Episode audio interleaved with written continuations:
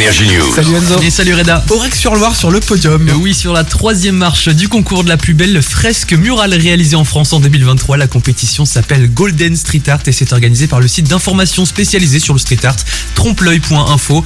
Pour revenir sur le parcours de cette œuvre, hein, c'est d'abord 55 fresques réalisées partout en France qui ont été présélectionnées en janvier. Parmi elles, du coup, celle d'Aero, un artiste breton qui s'intitule Run for Your Life. À Aurec, hein, on y voit des animaux sauvages courir pour la vie, fuyant une forêt devenue hostile et aussi une vieille femme symbolisant Dame Nature. Elle se situe sur un mur de 365 mètres carrés. hein, c'est monumental en bordure de la route départementale 46. Elle a été réalisée en septembre dernier à l'occasion du festival de la teinturie à Aurec. Cette fresque a d'abord été retenue hein, parmi les 10 finalistes suite à un vote sur les réseaux sociaux. Puis finalement, à l'issue du concours, l'œuvre termine en troisième position. Une performance renouvelée pour l'artiste après sa troisième place également à ce même concours l'an passé avec une fresque réalisée sur une façade de l'immeuble Les Roses aussi à Aurec. La fresque en photo sur Facebook de l'événement.